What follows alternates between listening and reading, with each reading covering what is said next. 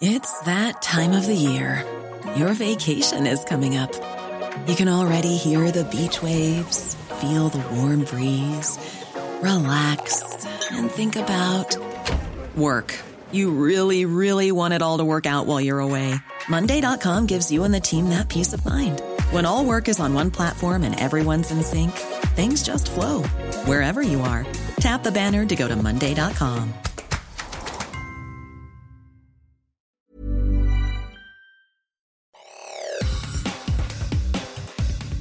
Te saluda Roberto Escalante y esta es la información que tiene para ti Organización Editorial Mexicana. Canadá volverá a pedir visa a mexicanos para entrar al país. Esta es información internacional. Canadá restablecerá algunos requisitos de visado para mexicanos en un intento por frenar el flujo de solicitantes de asilo, dijo el miércoles la Canadian Broadcasting Corp, citando a quien identificó como un funcionario de alto nivel. En enero, el primer ministro de la provincia de Quebec declaró que la falta de visados para los viajeros mexicanos hacía que llegaran más refugiados en avión y se quejó de que los servicios sociales no se daban abasto en información que publica en su diario El Sol de México, ante la información de que Canadá reimpondrá la visa a los mexicanos que busquen visitar ese país como medida para frenar el aumento del flujo de solicitantes de asilo. El vocero de la presidencia, Jesús Ramírez, difundió un video en sus redes sociales en el que el presidente Andrés Manuel López Obrador lamentó que el gobierno de Justin Trudeau imponga medidas migratorias unilaterales. Y esto comentó el mandatario López Obrador. Escuchemos. Y ahora Canadá está en lo mismo. Están queriendo tomar medidas contra de México. Lo lamentamos mucho. Se está en una negociación para que se llegue a un acuerdo de que nosotros podamos controlar los flujos migratorios de Canadá, como siempre lo hemos hecho.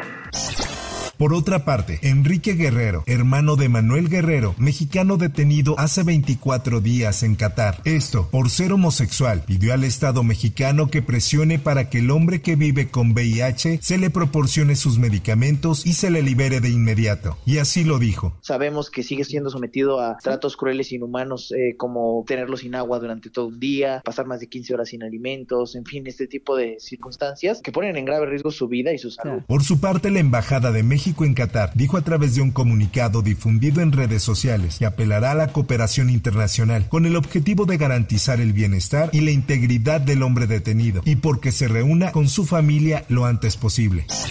En más información,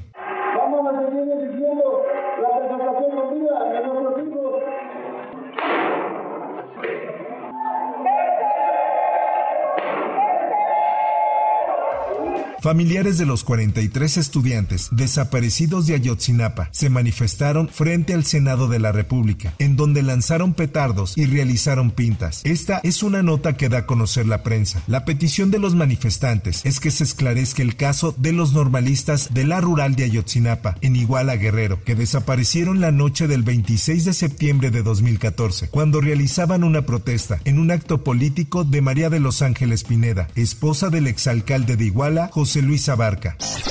Por otra parte, El Sol del Bajío publica, mi mayor miedo es dejarlos solos, aunque mi esposa me conoció siendo policía y me comprende. Todos los días está ese miedo. Esas fueron las palabras de Juan Gabriel durante una entrevista a El Sol del Bajío con motivo del Día Internacional del Policía. Pero este miércoles se cumplió su mayor temor. Fue atacado a balazos y por defender a su familia, repelió la agresión abatiendo al empistolado. Sin embargo, él también perdió la vida en un hospital mientras era atendido.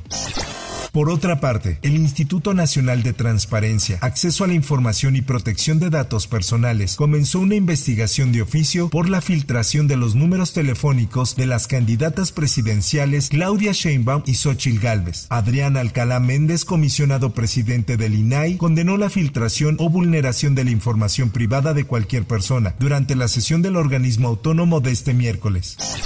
En más notas, Oliver Castañeda Correa, Procurador Federal de Protección de Niñas, Niños y Adolescentes del Sistema Nacional para el Desarrollo Integral de la Familia Nacional, aseguró que los derechos de los menores de edad deben ser respetados al 100%. Esto, luego de que un juez que liberó al presunto agresor sexual de una niña de 4 años en el Estado de México. El 15 de febrero, el juez Juan Manuel Alejandro Martínez Vitela dejó en libertad al presunto abusador y tío de la menor Alejandro N., debido a que la menor no pudo precisar precisar el día, lugar y fecha en que fue presuntamente agredida.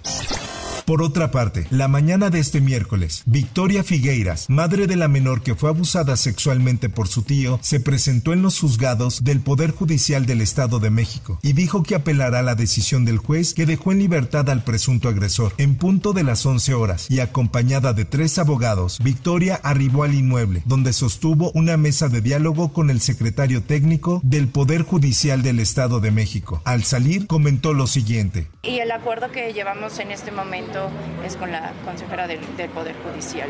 Naidit Escalante Ramírez, su servidora. Bueno, comentarles y reiterarles las puertas abiertas siempre del Poder Judicial, siempre el compromiso de escuchar a las víctimas en este caso. Como lo refirió la señora Victoria, se analizará de manera objetiva, transparente e imparcial este asunto. Eh, la apelación será resuelta. En notas deportivas.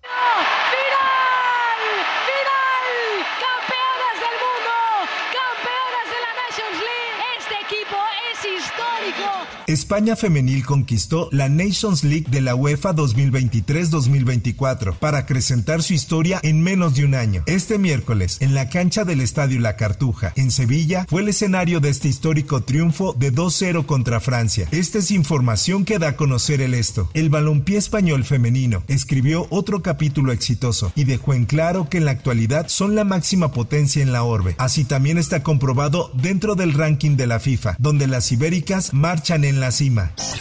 Hasta aquí la información y te recuerdo que para más detalles de esta y otras notas ingresa a los portales de Organización Editorial Mexicana.